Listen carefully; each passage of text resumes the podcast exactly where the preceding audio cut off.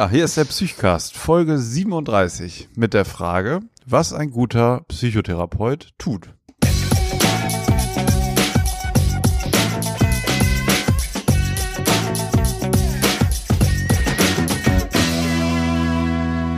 Herzlich willkommen zum Psychcast, ähm, den Zuhörerinnen und Zuhörern und herzlich willkommen dir, Jan. Hallo. Hallo Alexander, ich freue mich sehr, wieder dabei zu sein. Sehr schön. Jan, wie fangen wir an heute? Ja, eigentlich geht es ja darum, was ein guter Therapeut tut, aber du hast mir gesagt, wir fangen mit den Fundstücken der Woche an. Genau, weißt du, also. wie das kam? Weißt du, wie ich drauf äh, gekommen bin? Nee, sag mal. Da hat uns jemand geschrieben, das wäre alles schön und gut, die letzten Sendungen, aber die Fundstücke fehlen. Ja, das stimmt. Und da fiel mir jetzt in die Hände heute, ja. dachte ich, das bringe ich dir ja. eben mit. Hörerfeedback ist, zählt immer noch das höchste. Also das ist das. Ja, genau, ja. Ähm, und zwar, ich habe hier einen Artikel gesehen ähm, von Michael Linden in ähm, PPMP heißt die Zeitung, Psychosomatische Medizin und Psychotherapie. Und er schreibt über den allgemeinen Eindruck im psychopathologischen Befund. Und zwar ist ja häufig neben der Beurteilung von Monastik, Affekt, Antrieb und so weiter, das erste, was man so beschreibt, der allgemeine Eindruck des Patienten beim Untersucher. Ne? Ja. Und interessant ist, hat er hier beschrieben, dass so in Untersuchungen das häufig sehr viel einheitlicher ist als alle anderen Dinge, die man so erhebt. Also da sagt der eine Arzt meist so ziemlich das gleiche, was der vorher sagt. So der allgemeine Eindruck ist eine, ja, eine recht objektive Sache. Und über die Eindrucksbildung, also wie diese Eindrücke entstehen, ist so in der Psychiatrie und Psychosomatik recht wenig bekannt. Und da hat er ähm, sich in der Allgemeinpsychologie umgeguckt, die sich viel mit Eindrucksbildung beschäftigt was wohl den Fachbegriff Impression Formation hat. Ne? Also wie diese Eindrücke entstehen.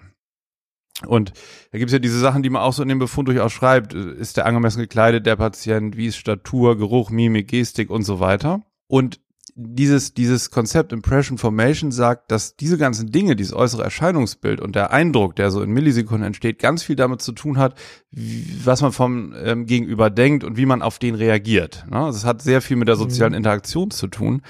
Und deswegen schreibt Michael Linden in diesem, in diesem Aufsatz, wenn das so relevant ist und auch die Krankheitsfolgen davon sehr abhängig sind, ne? was er hier schreibt, was, was erwiesen ist, warum nimmt man nicht diesen allgemeinen Eindruck vielmehr in den Fokus der Behandlung auch? Das heißt, warum arbeitet man am Affekt, am Antrieb und so weiter?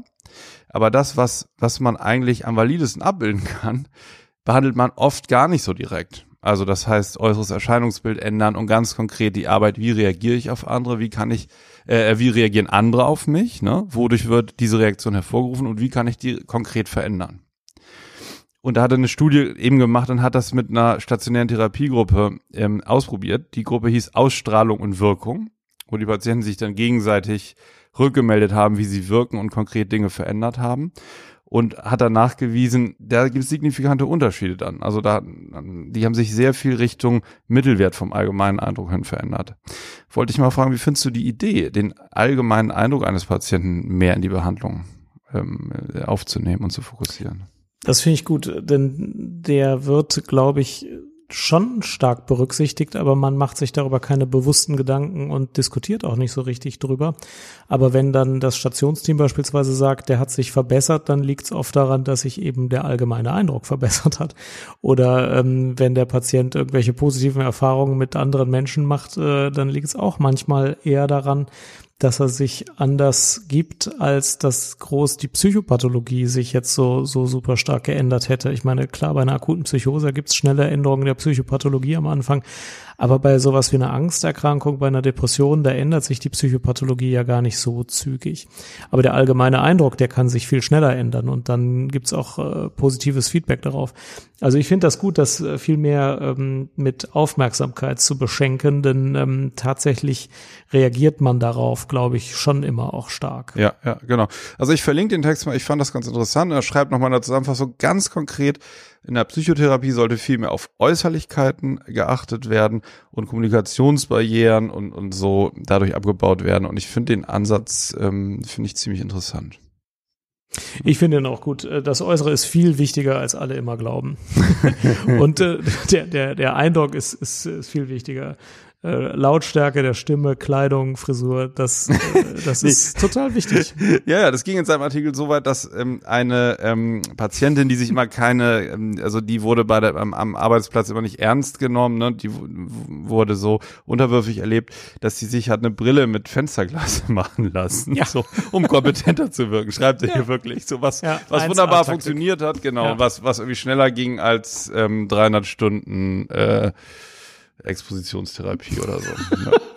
Ja, ich bin dafür. Ja. Was hast du denn mitgebracht für eine Fundsache? Pass auf, ich habe ähm, was gesucht, ganz viel gefunden und mein Fundstück der Woche ist, dass man überhaupt nichts braucht. Und zwar folgendes. Ähm, es ist ja ein neues Jahr, ne? Also, Also ich macht guck mal sich- eben, äh, 2017. Guck mal Jo, jo, ist ein neues Jahr wieder 17, angefangen. Ja. Nagelneues Jahr. Da macht sich der Nerd natürlich Gedanken, soll er sich was vornehmen fürs neue Jahr. Kommt natürlich der Produktivitätsnerd zum Ergebnis, er muss sich was vornehmen, aber er muss auch einen Plan machen, wie er das umsetzt und er muss das auch noch tracken, ob er das wirklich tut. So läuft das nämlich. Und was macht der, der Profi-Nerd? Der kauft sich dann ein paar Habit-Tracker oder lädt sich ein paar Habit-Tracker aus dem App Store und guckt mal, ob es Spaß macht und irgendwie funktioniert, wenn man gute Gewohnheiten in Habit-Tracker eintippt. Also, weiß ich nicht, ähm, laufen, freundlich sein, abends nichts mehr essen, solche Sachen. Ähm, und jetzt habe ich eine längere äh, Experimentalphase damit durch, bestimmt einen Monat habe ich, habe ich jetzt verschiedene versucht und komme zum Ergebnis, der Marathonläufer schreibt natürlich weiterhin auf, wie viel Kilometer er läuft und alles andere kannst du vergessen. Aha. Ja, habe ich auch nicht gedacht. Ich dachte, es kommt raus, je komplizierter Ja. der Habit-Tracker ist und je genauer ich mir aufschreibe, heute Morgen habe ich, was es halt alles an guten Gewohnheiten gibt, mehr Proteine als Oreos, die übrigens vegan sind. Ich habe das jetzt mehrfach, Mehrfach gelesen, und gelesen, ich ja. freue freu mich darüber sehr, die sehr gut schmecken. Also mehr Proteine als Oreos gegessen. Du kannst das alles in so einer App festhalten. Es nutzt aber auch genau gar nichts, weil es dauert relativ lange, das festzuhalten. Und äh, am Schluss macht man es dann doch nicht. Und wenn man dann guckt, dann äh, Mhm. mich verstärkt es nicht so richtig im Mhm. Verhalten. Mhm. Ja. Also bleibst wie du bist 2017. Genau. Lauftagebuch, das Ganze auch Mhm. in Papierform machen und fertig. Mhm. Okay. Podcast und Blog nochmal weiter, ne, oder? Ja, das läuft weiter. Das läuft Der weiter. Rest bleibt gleich. In dem, Ich mache eigentlich nichts anderes. in dem Zuge nochmal persönlich äh, herzlichen Glückwunsch nachträglich zum fünfjährigen Psychiatrie-to-go-Jubiläum, ne? Vielen Dank, ja, Ja, da ja. freue ich mich auch. Ja. Machst du irgendwas anderes im neuen Jahr? Hm.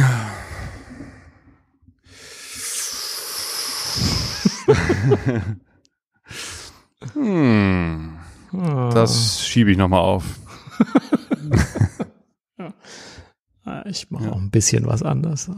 Aha. Gut, ich glaube, wir glaube- können so langsam Ja. zu den Hardcore-Themen So kommen. langsam die wir ist die, die mittlere Nee, Pen Pendelgeschwindigkeit erreicht. Nee, was gibt's denn? Können wir überhaupt nicht. Wir, wir wollen erst die Frage von Christian Stöver vom Kids oh, Podcast ja, beantworten. genau. Ja. Der hat nämlich vorbildlich, weil er nämlich auch ein Podcaster ist, die Frage über ein Audio-File uns zugeschickt. Hallo liebes Psychcast-Team. In Folge 35 habt ihr angeboten, Fragen zu Neuroleptika zu stellen. Als Podcaster fühlte ich mich verpflichtet, diese meine Fragen per Audio zu übersenden. Ein Überfall ganzer Virenarmeen auf mich und meine Familie sorgte dafür, dass ich über mehrere Wochen anders beschäftigt war oder keine Stimme hatte. Ich hoffe, ihr ze- verzeiht die Verspätung. Kurze Vorabinformation. Im Kids Podcast beschäftige ich mich mit fremdengebrachten Kindern. Im Bereich Kinder- und Jugendhilfe sind Psychopharmaka und natürlich auch Neuroleptika fast schon allgegenwärtig. Gerade bei, in Anführungsstrichen, schwierigen Kindern beginnt die Beschreibung der Kinder durch pädagogisches Personal in Supervisionen häufig mit der Aufzählung der Medikamente und ihrer Dosierungen. Dass pädagogische Beobachtungen fehlen und erst auf Nachfrage dazukommen, ist nicht euer Problem. Was in diesem Zusammenhang jedoch auffällt, ist, dass das pädagogische Personal sehr selten eine Antwort darauf geben kann, mit welcher Indikation das Medikament verschrieben worden ist. Stattdessen werden Indikationen aus Sicht der Betreuer genannt. Der war nicht mehr zu halten, hatte ständige Impulsdurchbrüche, statt das Ziel ist es, seine Angstzustände zu durchbrechen oder mit der positiven Erfahrung der Impulskontrolle soll ihm geholfen werden, seine Impulse wieder sinnvoll zu verarbeiten oder ähnlichen. Noch seltener, und das sehe ich auch an mir, sind die Wirkungsweisen oder sogar die Nebenwirkungen der Medikamente bekannt. Wie seht ihr das? Ja, Ähm, das ist ein auf verschiedenen Ebenen total interessanter ähm, Kommentar und auch eine Frage. Es ist ja zuerst mal eine Beobachtung, nämlich die Beobachtung, dass die intendierte Wirkung ähm, nicht kontrolliert wird, weil das, was dann beobachtet wird, teilweise gar nicht mehr die intendierte Wirkung ist. Also bei bestimmten Medikamenten ist es ja so, dass man sie beispielsweise gibt, um die Stimmung zu verbessern. Und äh, später beobachtet man dann, dass das Verhalten auf einer anderen Achse sich geändert hat und schreibt es dann oft ja fälschlich dem Medikament zu. Oder man intendiert eine Wirkung, die das Medikament gar nicht bringen kann. Zum Beispiel ein Neuroleptikum kann im Einzelfall und ist äh, ja auch manchmal zugelassen für eine Verbesserung der Impulskontrolle, aber verbessert auch definitiv nicht bei jedem die Impulskontrolle. Ähm, und äh, also die, dieser Zusammenhang geht leicht mal verloren. Wogegen gebe ich das Zeug eigentlich und hilft es in diesem Punkt? Und dann wird einfach gesagt, ja gut, der kriegt einfach diese sechs verschiedenen Substanzen und das ist einfach so. Und der braucht Medikamente, weil der ist schwierig. Aber dann, dann ist der, der Zusammenhang zwischen ähm, angestrebter Wirkung und beobachtbarer Wirkung so verloren gegangen, dass man weder die Dosis noch die Medikation an sich überhaupt noch korrekt irgendwie äh, verordnen kann. Und das ist sehr kritisch, denn der Arzt kann ja äh, die Wirkung in der Regel überhaupt nicht beobachten. Er kann ja bei einem Jugendlichen nicht sehen, wie dessen Impulskontrolle ist, wenn er den zehn Minuten in seiner Sprechstunde sieht. Der muss ja vom pädagogischen Personal, wie äh, ähm, Christian äh, das korrekt benennt, informiert werden, ob die erstrebte Wirkung da ist oder nicht. Und ähm, äh, ich glaube, dass da viel mehr Wissen zu sehr viel besseren Behandlungen führen könnte, insbesondere auch zu weniger medikamentöser Behandlung, weil die medikamentöse Behandlung wird, glaube ich, chronisch überschätzt äh, in der, äh, im, im, im, im KIU-Bereich. Ja, ich finde es auch einen wichtigen Aspekt und ich finde interessant, ähm, was Christian sagt, weil das beobachtet man häufig und zwar er sagt ja, es wird dann nicht sozusagen das positiv zu erwartende weiter kommuniziert, auch im Team, sondern sozusagen auf indirekte Weise äh, wird auch eingestanden, dass es jetzt wie eine Schwäche ist oder ein Versagen oder ähm, so, dass jetzt auf ein Psychopharmakon zurückgegriffen werden musste. Ne? Also der war nicht mehr zu halten. Das ist ja eher wie so eine Rechtfertigung, warum wir das jetzt doch gegeben haben und so. Und ich fände es mhm. aber auch sehr viel wichtiger, die Erwartungen, was er beschreibt, auf, auf, also, dass man nicht das erwartet, was man nicht mehr haben will, sondern dass man das andersrum formuliert, also was da sein soll. Das ist ja allgemein ähm, bei allen Zielen immer besser als irgendwas negieren, ne, was man nicht mehr möchte. Der war nicht mehr zu halten und jetzt hat es, aber man sagt gar nicht das, was am Ende rauskommen soll. Weil ja auch bei den Kindern ähm, und, und den Bezugspersonen sozusagen sehr wichtig ist, dass sie sozusagen ähm, bei jeder Maßnahme, ob das ein, ein Medikament ist oder eine andere Unterbringung, Heimwechsel oder eine bestimmte Therapieform, eben auch mit einer Erwartung reingehen. Ähm, ja, also der, der ich, ich komme gerade auf das eine Wort nicht. Ähm, die wie heißt es, wie heißt denn nochmal positive Erwartung? Naja, das, was ich mir verspreche von der Behandlung. Ja, genau, genau. Ja, da gibt es noch so eine, ähm, naja, egal, fällt mir nachher wieder ein. Also ähm, ich, ich finde es schon ähm, schon problematisch, ähm, sozusagen auch das, was was ähm, dem Kind sich überträgt, ne? Wenn man sagt, ah, jetzt musst du mal doch irgendwie ein Neuroleptikum geben oder wie auch immer. Äh, also wenn man es schon gibt, dann sollte man auch sagen, so, davon erhoffen wir uns jetzt diese und jene Verbesserung. Das, das kann ich gut nachvollziehen. Ja, und da muss man ja. sehr kritisch prüfen, ob die dann auch eintritt. Und wenn die nicht eintritt, dann soll man es auch wieder absetzen. Also gerade wenn es was anderes als eine Psychose ist, ein Neuroleptikum zu geben, also Verbesserung der Impulskontrolle, das kann klappen. Wobei die Studienlage sagt, SSRI, also Antidepressiva, verbessern die Impulskontrolle besser als äh, Neuroleptika.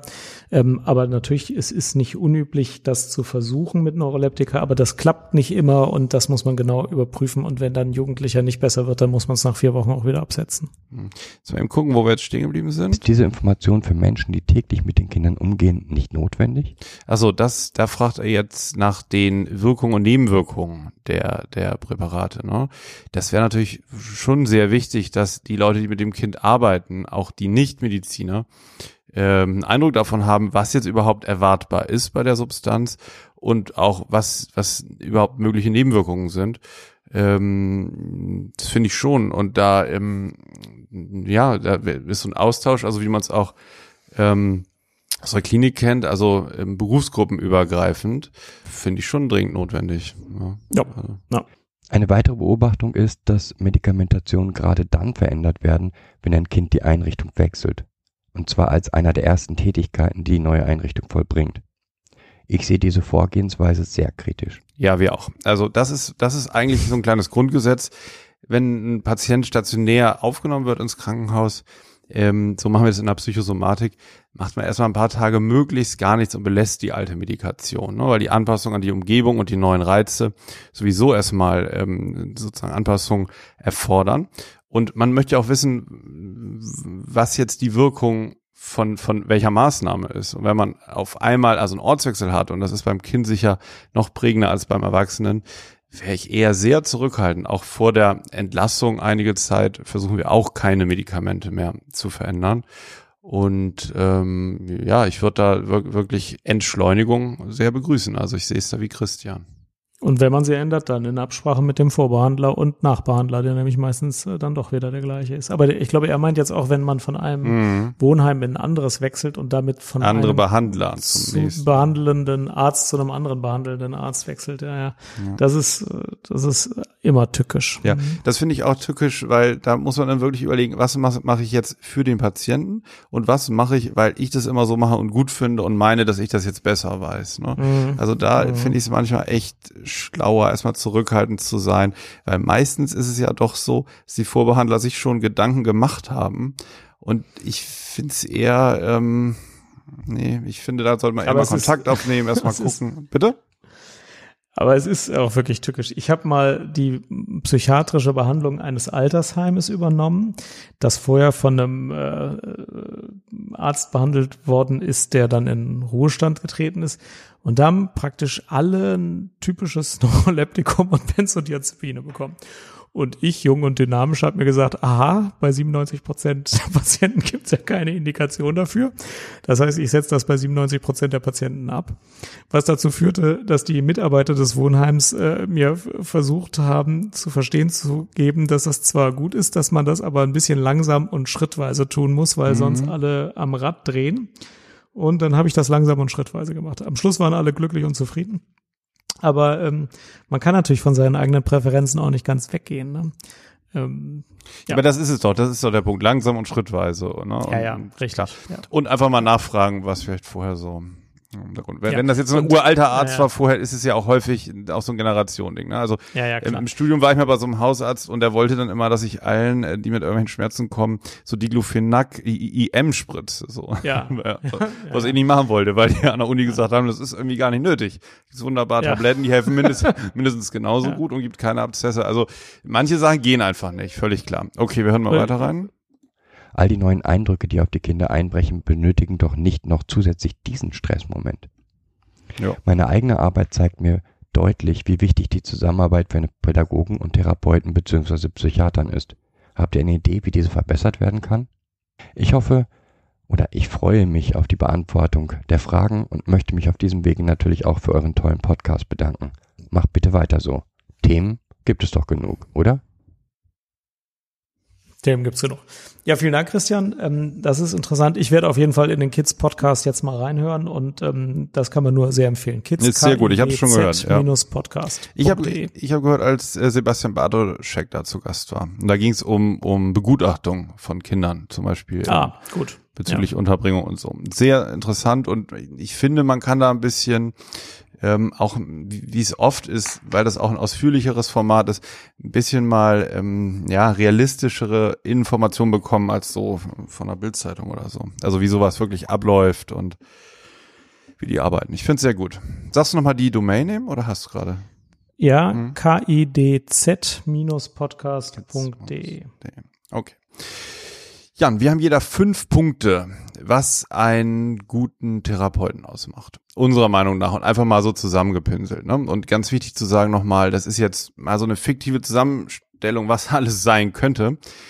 Ich würde jetzt mal so sagen, keiner von uns erfüllt diese ganzen zehn Punkte. Es geht auch gar nicht immer. Und ähm, das sind wir ja beim ersten Punkt, mit eigenen Schwächen offen umgehen. Jeder hat Schwächen und da, es geht jetzt überhaupt nicht darum, uns hier zu beweihräuchern, ne, sondern wir wollten einfach mal so, so eine Impulssammlung machen, fünf Ideen mal, was eigentlich ein guter Therapeut so tun sollte. Kann man das so sagen, oder?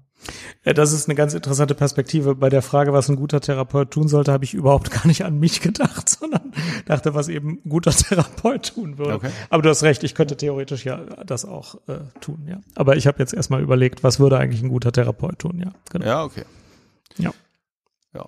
Fängst du an? Ich versuche ja, ich vers ja, ich versuche das natürlich auch, wenn ich das. Ähm also Punkt eins. Ähm, ich lese mal vor, was ich aufgeschrieben habe. Ein guter Therapeut versucht zu verstehen, was das Problem des Patienten ist und versucht ihm dabei zu helfen, das Problem zu lösen. Das klingt jetzt total trivial, ähm, aber äh, manchmal verlieren Therapien ein bisschen aus dem Auge, wofür sie eigentlich da sind. Also dann stellen Therapeuten komplizierte Diagnosen und versuchen sich zu orientieren an komplizierten Manualen und Vorgehensweisen. Ähm, und das hilft auch bei bestimmten komplizierten Problemen. Aber oft ist es so, dass Patienten Probleme haben, die ganz individuell sind und dass der, der Aufrichtige versucht, das zu verstehen, zusammen mit dem Patienten, woran es eigentlich hapert, wo eigentlich des Pudels Kern liegt und mit dem Patienten zu versuchen, das Problem zu lösen, dass das total gut hilft und äh, gar nicht auf einem der sonst so äh, abgegangenen Wege äh, erfolgen muss. Und äh, Psychotherapie-Anfänger sind ja bekanntermaßen genauso gut in der Psychotherapie wie erfahrene Psychotherapeuten, was leicht kontraintuitiv wirken kann. Aber meine Erfahrung ist, dass das oft daran liegt, dass die wirklich mit brennendem Eifer versuchen herauszufinden, was ist eigentlich das Problem und wie könnte man es eigentlich lösen? Und äh, diesen Fokus nicht zu verlieren, egal wie viele Methoden man kennt und egal was für komplizierte Krankheitsbilder man in der ICD-10 verschlüsseln kann, das finde ich ist immer noch die Kernaufgabe des guten Therapeuten. Ja, guter Punkt, finde ich. Es ist interessant, was du sagst mit den jungen äh, Psychotherapeutinnen und, und Psychotherapeuten. Und das ist ja wirklich oft, dass die sich, dass sie noch so richtig diese ähm, naturbelassene Bereitschaft haben, sich so in die Subjektivität des Patienten einzudenken, einzufühlen und mit seinen Augen zu sehen. Ne? So beschreibt das mhm. Jalom. Der, der, hat ja auch so ein Buch geschrieben, das heißt Der Panama-Hut oder was einen guten Therapeuten ausmacht. Große Empfehlung übrigens von mir. Mhm. Sehr, sehr gut geschrieben und spannend und kurz und kann man gut lesen. Und der sagt es auch sozusagen, ein, ähm, ein guter Psychotherapeut blickt mit den Augen des Patienten so. Ich finde, das, das passt dazu. Und das kann man eigentlich fast noch besser, wenn man Berufseinsteiger ist. So. ja. Ja. Okay. Super. Ja. ja, mein Top 5 ist ähm, ein guter Therapeut baut Brücken. Das heißt, dass er versucht, eigentlich mit allen klarzukommen. Also mit jeder Person erstmal, die, die ihm gegenüber sitzt, versucht er irgendwie auch einen Konsens rauszufinden und ähm, ja, wenn, wenn das schwierig ist, ähm, für den zu kommunizieren, ne, oder wenn der aggressiv ist oder herablassend oder wie auch immer, ne, versucht mhm. eigentlich ein guter Therapeut erstmal was Gemeinsames herzustellen, eine Brücke zu bauen, die es dem anderen ermöglicht, ohne Gesichtsverlust auch in den Kontakt einzutreten. Also so ein Jonglieren mit der Situation und ähm, sozusagen nicht die Tür vor der Nase zuzuschlagen, weil das gerade irgendwie mal ein bisschen unbequem wird oder anstrengend oder äh, beim Therapeuten eine unangenehme Seite berührt wird. Ich habe da noch in Klammern hintergeschrieben, der Therapeut lebt seine eigene Gefühlswelt nicht am Patienten aus. Ja, also das, das heißt, dass der jetzt weder positive Gefühle, wenn, wenn der Therapeut Bestätigung sucht, versucht er das jetzt also nicht von dem zu bekommen, der da gerade vor ihm sitzt. Und auch negative Gefühle, ähm, die, denen soll er sich gewahr werden oder kann man arbeiten, das kann man diagnostisch verwenden, das kann man auch thematisieren, aber lebt die eben nicht im Impuls aus, sondern man baut erstmal eine Brücke und stellt einen gleichberechtigten Kontakt her. Ja, das ist auch eine der am meisten gestellten Fragen an mich. Äh, hast du es da nicht oft, dass du mit den Leuten gar nicht klarkommst? Das sind doch so komische Menschen manchmal, die zu dir kommen. Und äh, da, also ich könnte gar nicht mit jedem irgendwie arbeiten. Das ist ja eine häufig gestellte mhm, Frage. Genau. Ja. Und ich weiß immer nicht, ob ich dafür zu schizoid bin, aber ich erlebe das fast nie oder total selten, dass ein Patient so zu mir kommt und ich denke, mit dem kann ich jetzt nicht arbeiten, weil ich, also ich stelle mir die Frage auch meistens gar nicht. Der kommt ja ins Krankenhaus und es kann sein, dass der eine ganze Reihe von dysfunktionalen Verhaltensweisen gezeigt hat, hat Leute geschlagen oder so, wo man natürlich im normalen Leben sagen würde, ja gut, ich will jetzt nichts mit jemandem zu tun haben, der Leute schlägt. Aber dann stelle ich mir ja die Frage, ja, und warum hat er das jetzt gemacht? Ist das einfach ein strafbares Verhalten bei einem Gesunden oder ist das Ausdruck einer Krankheit oder so? Äh, und dann äh, versuche ich ja irgendeine Behandlung anzubieten. Also das heißt, selbst dysfunktionale Verhaltensweisen schrecken mich jetzt ja nicht davor ab, irgendwas zu versuchen. Und äh, ich habe auch meistens keine Schwierigkeiten, irgendwas Positives an, an einem Patienten zu sehen. Meistens sehr viel und ganz überwiegend, aber auch bei den schwierigen finde ich ja dann noch irgendwas Positives meistens, so dass dieses, dieses, ähm, dieser Zugang, der fällt mir eigentlich viel leichter, als mir mühselig Gedanken zu machen, ob ich jetzt mit einem gut zurechtkomme oder nicht. Also das, das frage ich mich eigentlich meistens gar nicht. Nun ist das Krankenhaus auch eine Sondersituation, weil man da ja einfach mit jedem zurechtzukommen hat, äh, weil das ist einfach die Aufgabe der Sache. Und es gibt nur wenige, wo man denkt, gut, du bist jetzt auch nicht richtig krank und ähm, ich glaube, das bringt jetzt hier beiden Seiten nix. Äh, dann soll man sich auch wieder trennen. Aber mhm. ähm, ich finde, dass das, dass das auch ja, ja, ja. meistens klappt. Ja. Finde ich auch. Und, und ähm, zu dieser Frage, wie geht denn das, wie machst du denn das und so, da muss man natürlich sagen, man gewöhnt sich ja auch an, erstmal, was der Patient jetzt an einen heranträgt. So, das ist jetzt nicht moralisch zu bewerten oder das unter meiner politischen Sichtweise zu äh, einzuschätzen, wie ich das jetzt im, im Freundeskreis machen würde. Ne? Diese mhm. ganzen Fragen stellen sich ja nicht. Das ist ja nicht jetzt meine Aufgabe, darüber zu befinden, äh, ne, ob der sich jetzt irgendwie angemessen verhält oder ob so so, also diese, ja, die so, so moralisch, äh, moralische Fragen letztlich, oder? Genau, das macht es no. halt leicht. Man macht ja eigentlich nur ein Arbeitsbündnis. Ne? Man ja. trifft sich äh, zu bestimmten Zeiten an einem bestimmten Ort, um ein bestimmtes Problem anzugehen. Das ist eigentlich nicht so schwierig. Ja. Ne? Man muss jetzt nicht sich befreunden mit jedem. Naja, und wenn das, wenn das kommunikativ so knifflig wird, ne? Also wir, wir mhm. haben ja neulich auch mal über Narzissten gesprochen, da im, im Zuge, ja, zufällig, man, zufällig als Trump gerade die Wahl gewonnen hatte. Und also es macht War ja das auch. Gleichzeitig? Ja, ja, ja. aufgefallen. Und das macht ja auch Spaß, ne? Also irgendwie in Kontakt zu kommen mit Leuten, ähm, wo das jetzt privat nicht so gleich funken würde. Ne? Und da die eben. Zeit schreibt, die Amis haben den Trump gewählt, weil er Narzisst ist und weil die sich mit dem Aggressor identifizieren und gemein machen wollen. Mhm. Das würde Angst reduzieren. Ja. Ja. Entschuldigung, ich bin aber ein gute, bisschen gute, äh, vom Gedanken nee, abgekommen. Ist, ist völlig in Ordnung. Was ist dein nächster Punkt, Jan? ja, Punkt zwei ist jetzt kein Konsens mehr. Äh, da würden wahrscheinlich viele sagen, Herr Dreher, das ist unprofessionell. Deswegen habe ich es mal aufgeschrieben. Ein guter Therapeut berät auch mal und gibt auch mal eine eigene Einschätzung preis. Dann wird man übrigens nicht sofort exkommuniziert. Also die gute analytische Abstinenz heißt ja, der Patient sagt, äh, du, ich verprügel immer meine Kinder und meine Frau und äh, das finde ich super. Und dann sollte der Therapeut erstmal abstinent bleiben und dazu nicht sagen, ja, das ist, hey, das, das ist, ist, aber Jan, das ist jetzt, das ist Quatsch. Das ist wirklich. Nee, darf Quatsch. der das sagen? Darf der das sagen? Das ist eine ganz klare Grenzüberschreitung. Da, also natürlich. Ah, da muss da, er sogar was sagen. Da ja, hört jetzt, ist, okay, dann da ist das hört Entscheidungsfreiheit, ja, ja, äh, ja auf. Okay, ne? dann ist das nämlich ein Missverständnis. Es gibt nämlich bei vielen das Missverständnis, man müsste immer irgendwie abstinent bleiben, sagen, ja, der Patient muss aber selber Nein. den Weg. Aber wo, äh, woher? Das, das habe ich noch nie gehört. Also das tut mir leid, das habe ich jetzt echt noch nie gehört. Echt? Nee. Also ich höre das immer wieder, dass Aha. Äh, wenn Patienten mit Entscheidungsschwierigkeiten kommen, dass man bloß nichts sagen soll, weil äh, dann machen die das am Schluss noch, um einem Gefallen zu tun und dass man sich total zurückhalten soll. Und natürlich stimmt das ja auch äh, in weiten Teilen. Also wenn jetzt ein Patient zu mir kommt und sagt, ich weiß nicht, ob ich mich von meiner Frau trennen soll, dann sage ich natürlich nicht, ja, ich trenne dich mal von der. Also das ist natürlich nicht das, was ich jetzt vorschlage. Da würde ich, ja, so, da, da muss, da muss natürlich der Patient die Lösung finden. Das ist ja völlig klar. Aber man darf auch mal, wenn der Patient sagt, ich habe mich da so verhalten, finden Sie, dass ich mich da fehlverhalten habe oder nicht, dann darf man doch mal sagen, nee, das war total korrekt, so hätte ich mich auch verhalten. Ähm, ich finde, man ja, darf ein muss, bisschen mehr Offenheit also wagen. Also äh, das kenne ich so nicht, ganz im Gegenteil. Ratschläge sind ja in, in vielen Punkten sinnvoll. Du meinst es so Ratschläge ja. auch, ne? Und, und eine selektive Selbstöffnung auch zu sagen, also ich an ihrer Stelle hätte es ganz genauso gemacht. Oder ich an ihrer Stelle, ne, hätte es auch schwierig gefunden. Genau, so. sowas ja, meine ich. Absolut wichtig und, und auch direkte Ratschläge zu geben, ne? Wenn man sagt, was ich hab, ja. bin Schriftsteller, habe eine Schreibhemmung, ne? So, ich schreibe jetzt ja. seit, seit 50 Tagen nicht mehr, ich schaffe mein Buch nicht.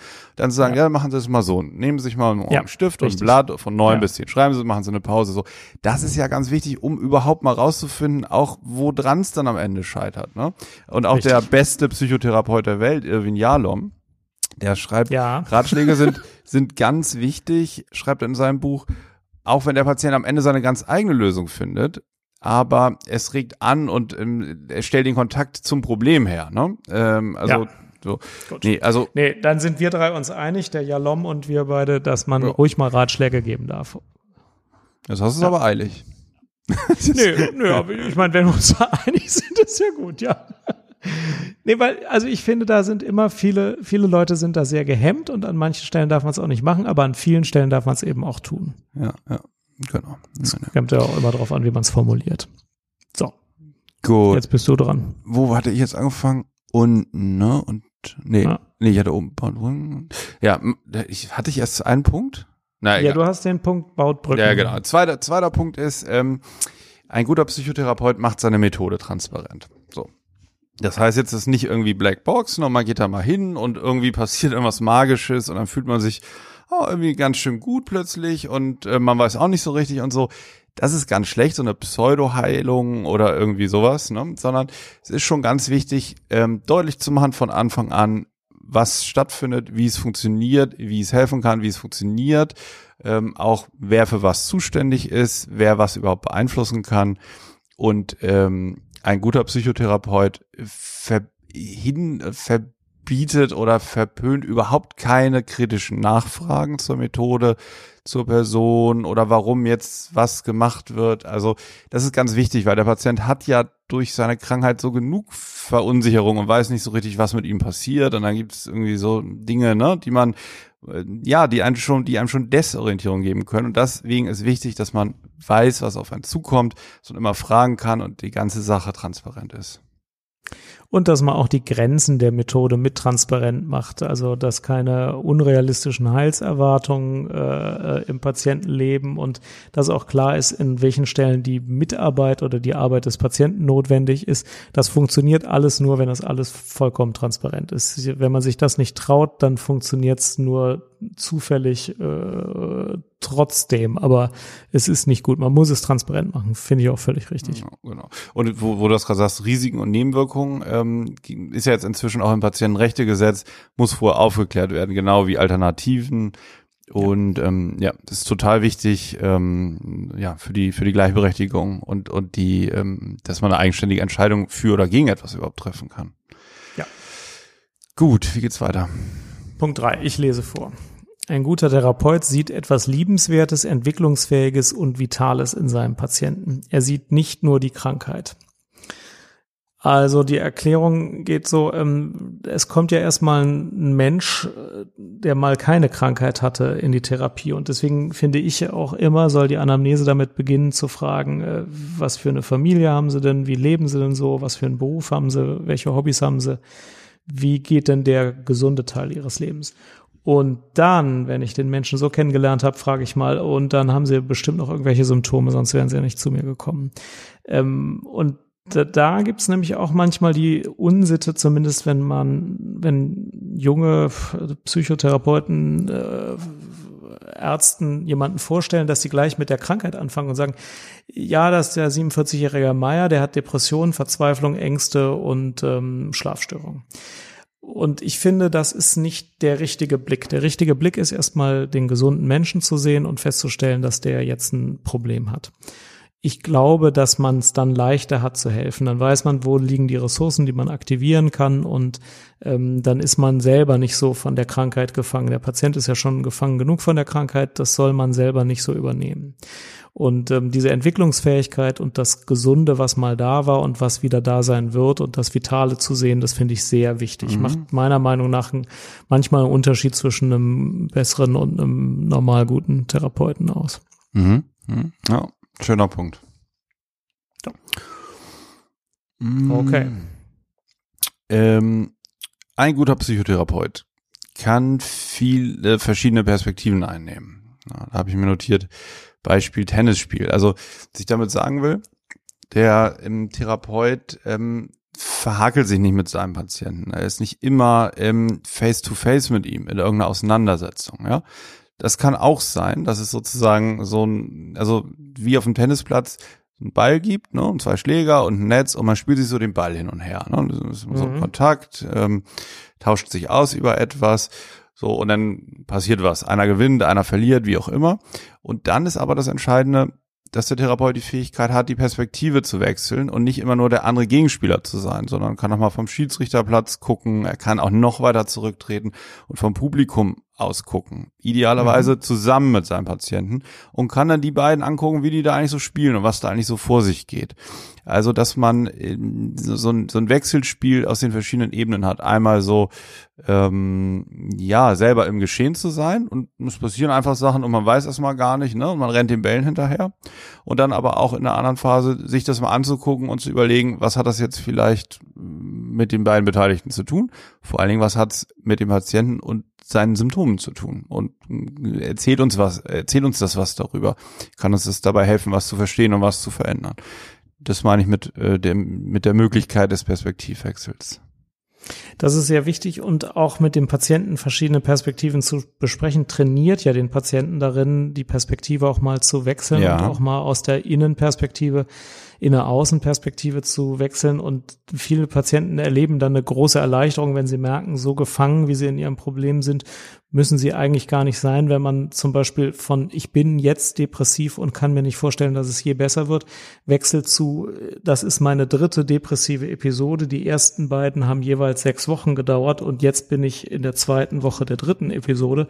Dann, dann allein dadurch, dass der Therapeut diese Perspektive wechseln kann und so fragt und das so sagt, äh, merkt der Patient ja auch, ja gut, also so kann man es natürlich auch sehen und dann gibt es ja auch eine Chance, dass auch diese dritte Episode wieder aufhört. Also dadurch, dass der Therapeut das macht und auch vormacht, äh, trainiert, übt oder ja, macht auch der Patient es wieder. Und das ist schon therapeutisches ähm, Handeln. Mhm. Ja. Gut. Punkt 4. Ein guter Therapeut widersteht der Versuchung, dem Patienten zuzustimmen, dass die Lösung auch nur eines einzigen Problems in der Hand, in der Kompetenz oder in der Verantwortung des Therapeuten liegt. Denn tatsächlich alles, was zu einer Änderung führt, macht der Patient selbst. Und ähm, Patienten haben manchmal die Hoffnung, äh, dass sie jetzt zum Psychotherapeuten gehen und sagen, hier du, ich bin depressiv, ist alles schlimm. Aber Sie sollen ja ein sehr guter Therapeut sein, dann komme ich jetzt zu Ihnen, dann geht das ja alles weg. Und ähm, da ist der Therapeut leicht versucht zu sagen, ja, ich habe auch schon gehört, dass ich ein sehr guter Therapeut bin. Also ich Das wird schon wieder, das wird Erfolge schon, ja. erzielt. Da müssen Sie einfach nur regelmäßig zu mir kommen, da wird das schon. Da wird natürlich gar nichts. Ne? Der Patient muss natürlich nach wie vor selber äh, sein Leben richten äh, also wieder neu ausrichten und aufräumen und äh, handeln und so. Der Patient äh, ist derjenige, der das macht. Der Arzt macht da nicht viel. Und ähm, da darf man sich, glaube ich, nicht, ähm, da darf man es, es sich nicht leicht machen und sagen, ja, komm, ich, ich sorge schon dafür, dass das besser wird, auch wenn sich das der Patient noch so sehr wünscht. Da muss man klar bleiben und sagen, wenn sich dein Leben ändern soll, dann kannst nur du das ändern. Mhm. Ja. Ja. Wenn es immer wieder kommt, kann man sich natürlich ähm, äh, auch angucken, so woher diese so, so eine externe Kontrollüberzeugung so stark kommt, ne? dass jemand anders das für einen so machen könnte. Das wäre ja dann auch interessant. Ja, das Mhm. ist ein Wunsch. Das gibt's auch bei den bei den Tabletten. Ja, ich nehme dann die Tablette und dann wird mein Leben besser und oder ich fange eine neue Partnerschaft an und dann wird mein Leben besser. Das ist äh, oft der Ja, Wunsch, dass haben ja- haben die ja Besserung eine- von außen kommt. Ja, ja, genau, den haben ja einige mehr und andere weniger. Genau. Den Wunsch, ne? Locus of Control. Manche denken, da hängt Mhm. ungefähr gar nichts dran an der Außenwelt und manche denken, das liegt alles in der Hand der Außenwelt. Ähm, Mhm. Ich habe immer Schwierigkeiten, nicht zu glauben, dass es einfach nur eine Wahrheit gibt, Ja. nämlich Locus of Control liegt in einem drin und Ja. nicht in der Außenwelt. Weißt du, wie Jalom das macht? der beste, macht der das? beste Psychotherapeut der Welt, der macht so, wenn die eine ganz äh, starke Überzeugung haben, dass alles von außen gemacht wird und die anderen sozusagen dafür verantwortlich sind, dann Mhm. stimmt er denen irgendwann zu, aber nur zu 99 Prozent. Warte, ne? Das kann sein, 99 Prozent ist es so. Heute wollen wir uns mit dem 1 Prozent Ja, es beschäftigen. ist ein alter Fuchs. Ja. Ja. Ja, das Gut. ist klug. So. Ja, mein nächster Punkt, ja, genau. Gleich ist die mittlere Pendelstrecke nämlich erreicht.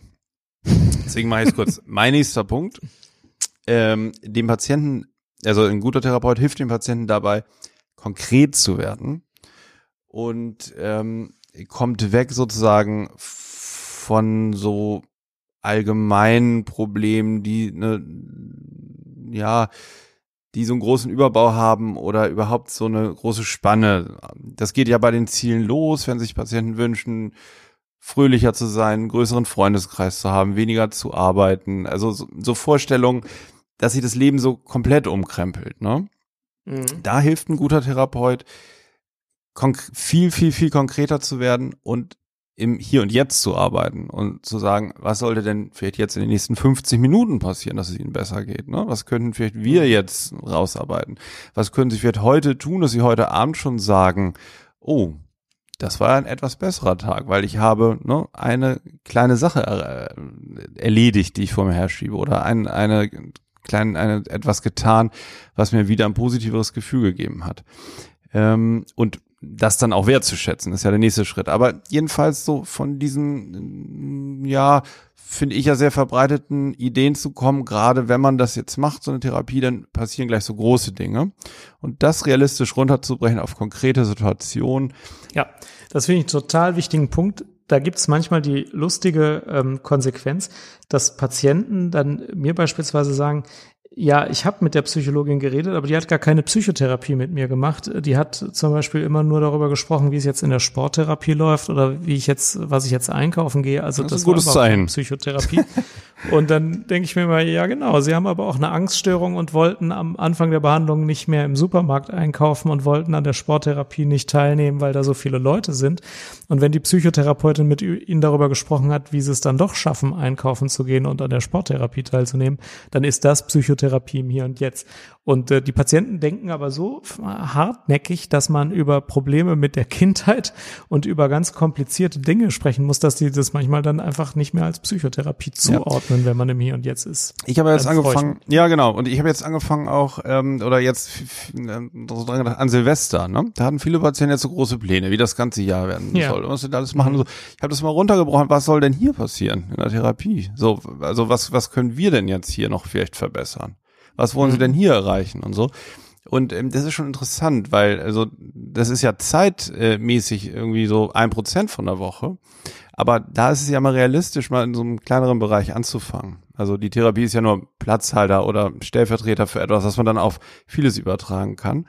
Aber ich glaube, das ist was Wichtiges dabei zu helfen, das mal eben auf den Punkt zu bringen. Und der muss nicht gleich alles lösen, dieser eine Punkt, aber es ist dann eben ein Anfang.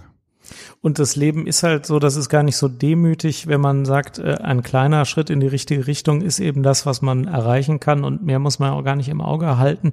Ähm, wenn mir Patienten sagen, auf einer Skala von 0 bis 10, 10 ist die Hölle, geht's ihnen 9, dann frage ich ja meistens, was müsste denn passieren, damit es ihnen 8,9 geht oder 8,5?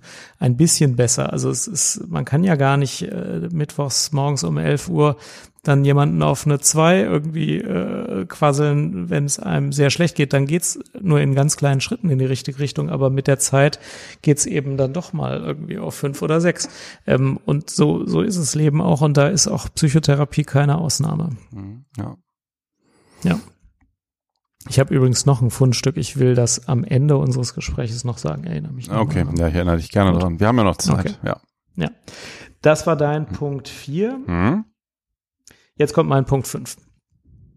Wenn der Therapeut gut ist, verweist der Patienten an Kollegen, wenn diese dem Patienten besser helfen könnten als er selbst. Man ist ja nicht Fachmann für alles. Also was ich in der Psychotherapie immer wieder merkwürdig finde, ist, ähm, es gibt ein paar Leute, die sagen, ich bin Spezialist für DBT oder so. Und äh, da kommen dann auch wirklich überwiegend Leute hin, die sich schon irgendwie im Internet informiert haben und die empfohlen bekommen haben, zur DBT zu gehen. Also bei so ein paar Spezialisten ist das so, da kommen die Patienten hin, die von dieser Methode auch profitieren. Aber die Mehrzahl der Therapeuten ähm, ist nicht irgendwie von außen erkennbar spezialisiert auf eine Methode und ähm, damit besonders hilfreich für ein besonderes Patientengut, sondern ja, machen so eine, einen eigenen Stil, der Komponenten aus verschiedenen Therapiemethoden enthält und der ist für viele Patienten auch passend, da muss man auch nicht unbedingt wechseln. Aber es ist schon so, dass es auch Patienten geben kann, die jetzt von einer spezialisierten Methode mehr profitieren würden. Jo. Und solche Patienten soll man dann aber auch mal zu so einem Spezialisten schicken. Also wenn ich zum Beispiel sonst nichts mit Borderline-Patienten zu tun habe und bin in DBT nicht besonders gut und zu mir kommt jetzt jemand und sagt, ich bin jetzt Borderliner und ich habe jetzt schon normale Psychotherapien drei Stück hinter mir, das hat mir alles nichts gebracht, mir ist DBT empfohlen worden, können Sie das, dann soll man halt nicht sagen, ja, nee, komm, aber wir machen mal trotzdem Therapie, wie ich immer Therapie mache. Dann soll man sagen, ja, nee, da bin ich jetzt nicht so der Experte, aber ich kenne hier zwei. Ähm, das fände ich doch mal ganz wünschenswert, äh, dass man sich über seine eigene Methode ein bisschen bewusst ist und sich sagt, gut, also viele Patienten profitieren von meiner Methode und die will ich auch alle behandeln, aber welche würde ich denn verweisen? Also was müsste ein Patient haben, damit ich sagen würde, ich mache mit ihnen besser keine Psychotherapie, ich kenne einen besseren. Da soll man sich mal Gedanken drüber machen. Mhm, ja, ich glaube auch, das ist so ein bisschen die Zukunft. Also das so ein also da so ein bisschen mehr Pragmatismus und zu gucken, ne, wie ist, wie ist auch die, die Datenlage, wer profitiert jetzt am besten von was.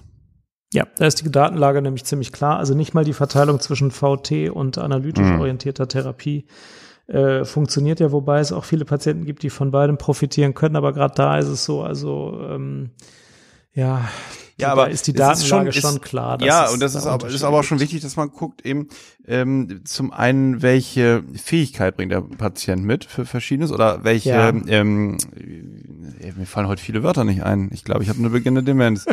ähm, also wo er so ein Fable für, ne? Also eher ähm, auch was seine Ziele angeht und wie der arbeiten möchte. Das finde ich, finde ich auch schon wichtig.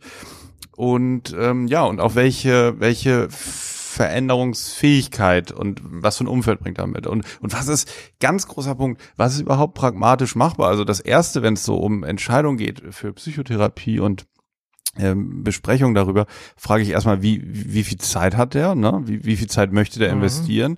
Wie arbeitet der vielleicht und ist sonst so familiär eingebunden? Also man kann jetzt da nicht jedem irgendwie ne? oder man kann nicht untransparent so sagen, ja, wir müssen jetzt zweimal die Woche kommen für für drei Jahre, sonst wird es nicht besser. Mhm. Also ja. so war das ja früher ein bisschen, glaube ich. Ja, bis ja. zu viermal die Woche, sonst wird es ja, nicht besser. Also alle mhm. diese Drogen sind sind richtig. Ja.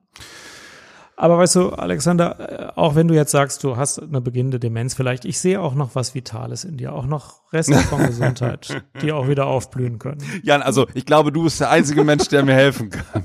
Ja. nee, stimmt. Einfach wöchentlich mit mir podcasten, dann wird alles besser. Das kann man so sagen. Ja. Das ist auch mein fünfter Punkt übrigens. ja, ich höre. Ja, also, ein guter Therapeut unterstützt den Patienten bei dem, was er erreichen möchte, ganz wichtig. Er erkundigt sich natürlich, was überhaupt gewünscht ist, wie beim Friseur sozusagen, macht ein guter Friseur ja auch, vermittelt Zuversicht. Und ganz wichtiger Punkt, ermutigt zur Offenheit. Weil Offenheit ist ja relativ wichtig, wenn man so an schwierigen Themen arbeitet. Aber die muss man sich auch immer wieder verdienen und erarbeiten. Also man kann nicht sagen, so sollte jetzt mal offen sein, vertrau mir mal, ne, dann wird schon alles gut, sondern ähm, ja, das ist auch was, ähm, wo man immer wieder selber Vorbild sein kann. Ähm, und, und ja, was man sich ein Stück auch verdienen und erarbeiten muss. Und ähm, das tut ein guter Therapeut und zwar nicht durch Worte, sondern auch durch Handlungen. Ja. Dem kann man praktisch nichts hinzufügen. Ich habe äh, immer den Satz im Kopf, das ärztliche Gespräch ist nur gut, wenn es Hoffnung vermittelt. Und ähm, besonders bei ganz schwierigen Gesprächen, wo wenig Hoffnung im Raum ist, da denke ich manchmal nur noch kurz an diesen Satz, weil ich mir klar mache, komm, Hoffnung hat immer irgendwo ein, irgendwo ein Recht. Und ähm, dann ähm, wird das Gespräch dadurch auch besser. Das stimmt. Das Gespräch ist nur gut, mhm. wenn es Hoffnung Und was, vermittelt. genau, genau, was Hoffnung vermittelt und äh, mal ein bisschen zugespitzt, so Patienten ist, glaube ich, oft ziemlich wichtig, dass sie einen echten Menschen vor sich haben und nicht nur ein Psycho sozusagen. Das meine ich so ein bisschen damit. Ja. Ja, ist richtig. Ja. Jan, ich habe eine kleine Erinnerung noch hier in meinem Reminder. Ja, es funktioniert doch noch. Es Fall, funktioniert dass doch so eine noch. Ja. leichte Demenz beginnt. Also du hast keine, denn du hast dich noch dran erinnern können. Also ich habe ja die ganzen Habit-Tracker von meinem iPhone gelöscht und hatte wieder Platz auf dem Homescreen und ich habe jetzt die Achtsamkeits-App geladen. Und ich habe mir fürs neue Jahr unter anderem vorgenommen, dass ich das, was ich schon seit Jahren mal machen wollte, nämlich meditieren ausprobieren, mal mache. Ähm, und ich will jetzt mal meditieren lernen. Und da kann man sich Bücher kaufen, das habe ich auch schon getan, das funktioniert gar nicht. Oder man kann in einen Kurs gehen, das ist mir zu umständlich. Oder man kann sich Apps laden, wo man irgendeine Subskription monatlich zahlen muss. Das hat ein schlechtes Karma. Und die Achtsamkeits-App, ich werde die verlinken, kostet drei Euro. Und dann gibt's da so, ähm, ich kann vielleicht noch mal was vorspielen, gibt's dann so geführte Meditationen, wo, wo einer einem erklärt, wie das geht und dass das alles gar nicht so schwierig ist. Und es gibt auch stille Meditationen und man kann sich auch welche dazu kaufen. Ähm, das funktioniert, dann kann man einfach jeden Tag mal fünf oder zehn Minuten meditieren und ich glaube, das ist eine super Sache. Mhm. Jo. Von Stück der Woche. Klingt super, Jan. Ich werde auf jeden Fall das Jalom-Buch der Panama-Hut verlinken. Ich habe da Ja. neulich auch, ähm, ist jetzt schon eine Weile her, ein, ein kleines Seminar drüber gegeben, meinen Kollegen. 20 Kollegen, alles Psychotherapeuten, äh, haben das alle schon gelesen gehabt. Also das ist der absolute, das ist echt, das ist richtig super. Kennst du das, oder? Ja, natürlich. Ja, ja, das ist super. Also das, das hauen wir mit in die Shownotes, okay? Ja, hauen wir rein. Jan. Alles klar. Pass auf, jetzt wollten wir noch sagen, wenn, wenn wir das, wenn wir dabei bleiben, ne, die nächsten zwei Sendungen machen wir nochmal über Psychotherapie. Das ist eine Triologie Ja. sozusagen. Und zwar nächstes Mal über Schematherapie und das Mal danach über strukturbezogene Psychotherapie. Kann jetzt jemand schon mal, oder kann jetzt jeder schon mal überlegen, was er sich da so drunter vorstellt. Und das werden wir in den nächsten zwei Wochen dann nochmal äh, abarbeiten, oder? So läuft's. So läuft's. Ja, Alles klar. gucken wir mal, wie spät. Oh, geht ja noch. Schönen Abend oder schönen Tag, wie auch immer. Gute Fahrt. Bis zum immer. nächsten Mal. Jo. Bis zum okay, nächsten Mal. danke fürs Zuhören. Tschüss. Ja, tschüss.